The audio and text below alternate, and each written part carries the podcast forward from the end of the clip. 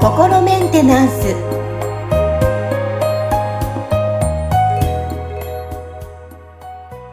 はい心メンテナンス本日もアシスタント三上恵と気候ヒーラーの吉村隆二です。はい吉村さん本日もよろしくお願いしますよろしくお願いします。はいさあ今日のテーマはですねあのよく聞く数字7ラッキーセブンとかね、聞いたりしますけども、ちょ7という数字が、まあ、いろいろ例えば1週間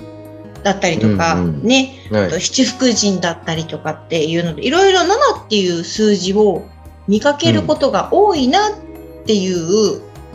て思ってるんですけど、なんか意味合いとかって7ってあるのかなとふと思ったんですが、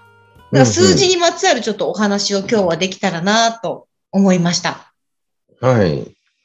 そうですね。まあ僕、あんまりその数字のことはね、詳しくないんで、はい。その、なんかあんまり、その、なんかちゃんとした、その、ななんだことはよくわからないんですけど、ただ、まあ確かにそういうね、7っていう数字あっちこっちでこうね、あのうん見かけること多いですよね。例えばその音階とかも、そうなんですよね、ミ7音あってっていうので、で、だから何かその、それにね、なんかこう、あの素数でもありますしね。そのうんあの、一桁の素数の中で多分一番大きい数字ですよね。その、その数字、1とその数字でしか割ることができない数字っていうのが、まあ素数なんですけど、はいは 3, 3とか5とか7とかって、なんか割り算ししてね、そのい。うん。割り切れないじゃないですか。確かに割り切れないですね。うん。うん。なんかその辺とかね。で、あと、まあ結局その、なんだろうな、こう、この世界が全部、まあ波動でできてるっていう話は、こう繰り返ししてきたと思うんですけど、はい。で波動っていうのは要するにその波で、その波はその周波数っていうのがあるわけですよね。例えばそのうん1秒間に何回その波がこうね、振動するかみたいなのによって、その、こ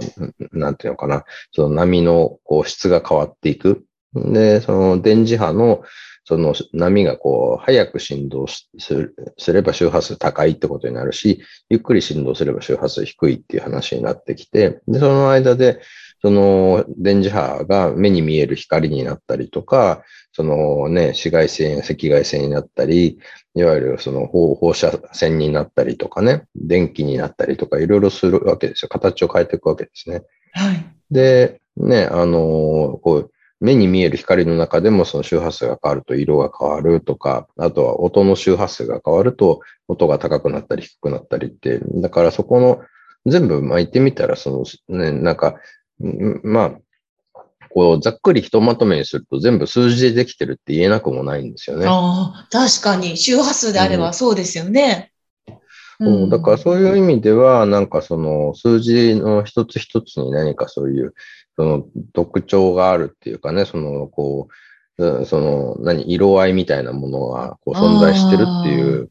ことはあるのかなと思うんですね。ん。ちなみに気になる周波数の7ってどれぐらいなんですかね？あの、正直それはあんま僕にもよくわからないんですけど、あの、ただ、そうですね、なんか例えば脳脳波？脳波。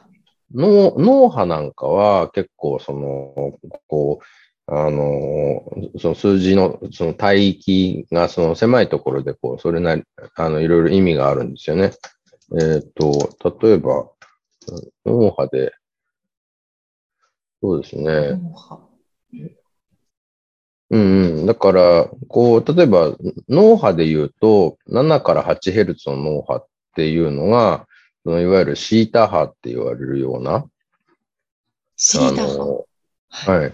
あの、まあ、あれだな、なんかこう、その、説、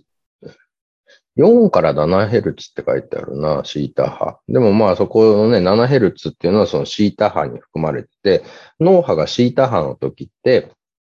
その脳が高次元につながりやすくなってる状態。なんで、はいその、なんかすごく深い瞑想状態になった時とか、その、に、まあ、シータ波になったりするんですけど、そういう時って、その、こう、いわゆるなんか直感が降りてくるみたいな、こうね、あの状態になるって言われてるんですよ。だからそこなんかにもちょっと7って数字入ってきてるし、何かそういう、その、なんか意味合いみたいなものはね、数字のことをなんかこう研究してる人たち、なんか例えば数比術とかやってる人たちなんかは、その辺詳しいのかもしれないんですけど、あの、まあ、僕はあんまりだからその辺はの詳しくないから、なんかあるんだろうなとは思ってるんですけど、あの、そこまでこう気にせずに、あの、生活してるっていうかね。でもまあ、なんでしょうね。なんか例えば、あの、全、こう、7に限らずなんですけど、なんかお札の、その、なんかこうね、あの、末尾の数字が、はいはい、あの、こう、例えば1万円札で、その、こう、あの、シリアル番号みたいなの書いてあるはいはい、下の方にありますよね。はいはい。で、なんか僕、あのー、こう、これなんか全然人から聞いた話であの取り入れるようになったっていうだけの話なんですけど、はい、そのお札の末尾がなんか QZ のお札を見つけたら、はい、それはその使わないでちゃんとその綺麗な状態で保管しとくといいっていう QZ ですかはいはい。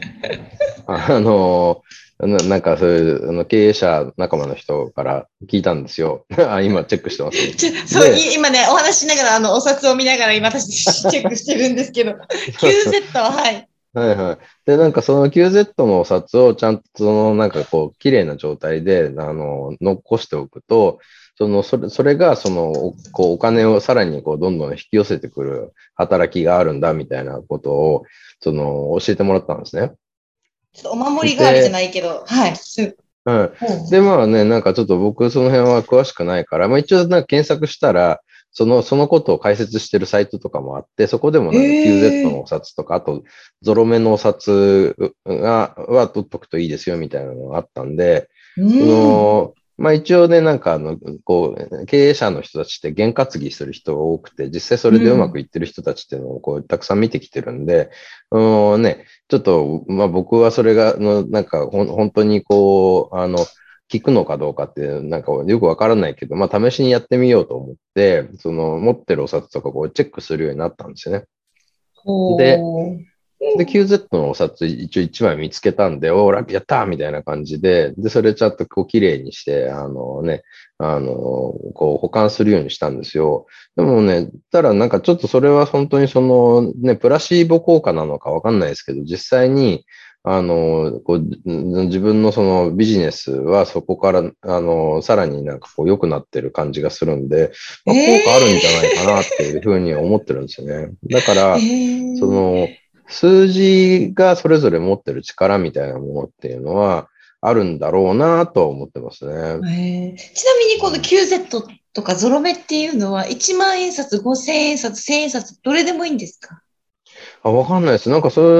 1万円札でって言われたんで1万円札ってやってるんですけど、ただ、その数字そのものに力があるんだとしたら、まあ別にその、ね、千円札や五千円札でも、まあいいっちゃいいんじゃないのかなと思いますけどね。うんなるほどです。ちょっと見る際に皆さん多分聞いてる方も、こう見ながら、えー、9セットないかなっていうふうに。ねまあ全然僕の中ではそのなんかね、あの根拠とかよくわかんないんですけど、まあ一応その数字にこう意味があるっていう、あの、ふうに、まあその僕が見たサイトでもなんか解説してて、で、この数字はなんかそのなんだろうな、まあ言ってみたら、あの、こうつ9だからなんかつ終わりの数字なんで、その次につながるものをなんか引き寄せる力があるんだみたいな、そんな解説してたんじゃないかと思うんですけど、で、あの、だから、なんかそういう、その、験担ぎ的なものって、なんか全部が全部ね、うん、あの、効果あるってことはな、まあもちろんないんでしょうけど、うん、なんかこう、人がやっててうまくいってるよみたいなものは、ちょっと取り入れてみる、でね、うん、その、こう自分なりに、それでうまくいかなければやめればいいってだけの話だし、なんかやってみる価値はね、ねあるんじゃないかなって思いますよね。はい。いいです。私もちょっと見つけたら、綺麗に、あの、伸ばして、保管したいと思います。それからどう動くのか自分もね、こう変わっていくのかっていう楽しみもありますからね。ねうん。ぜひ皆さんも。ね、なんか、うん、まあ余談ですけど、なんか例えば共感覚って持ってる人いるじゃないですか。なんかその、あのー、例えばその数字に色がついて見えるとかね。あの、人を見たときにこの人は何色とか、この人の数字は何とか、なんかその、だから本来、その数字と色って別々のものとして僕ら認識してるわけですけど、うん、共感覚を持ってる人たちって、なんかその、こう別々の感覚がなんかその、こう同時に、なんていうのかな、こう刺激されるみたいな、その関連性がある風に見えたりとか感じたりするらしいんですよね。で、だからそういうところでも、その僕らのその五感が普段気がついていないところでのいろんなそのこうね、あの、かなんかその周波数とか波長の関係性、なんか共鳴してるもの、共鳴しにくいものみたいなのが多分あるんだと思うんですよね。だからそれが何かその、何かしら現実に影響を及ぼしてるってことはあるんだろうなっていうところはありますよね。はい。いや今日もなんかいい、あの、お話も聞けましたし、ね、皆さんも多分気になって早速お札伸ばしたり、ちょっと数字に関して、ソウルナンバーとかもありますしね。きっといろんな角、ね、うん。そう、だからなんか、まあ、数比とかやってる人に一回見てもらったりするのとかもね、いいのかなと思うんですけど、まあでも、ただちょっと不思議なのがね、なんかその、例えば、誕生日から数字出すみたいなのってありますけど、はい、あれってその、西暦と何月何日生まれっていうのでなんかこう出すわけですけど、西暦って、その、なんかね、言ってみたら、その西洋の、そのキリスト教の人たちがなんか勝手に決めた、その、ね、なんか一種の言語みたいなものだから、それでこう、数字、ね、出る数字ってどういう感じなんだろうとかね、とか、あるいはもしかしたらその、数比に合うように、わざわざそれに合わせた言語にしてるのかもしれないし、ちょっと、その辺の仕組みとかもね、よくわからないんですけど、考えるとなんかね、こうどこそれってどういうふうに捉えたらいいんだろうってことがいっぱい出てくるんで、ちょっとわかんないことだらけではあるんですね、僕にとってもね。だからかなり、あの面白いんで、その辺詳しい方のお話とか聞いてみたいなと思いますね。あ逆にね、なんか情報いただきたいですね、皆さんから。うん、そうですね。はい、詳しいよっていう方、ね、研究されてる方とかね、なんかリスナーの中に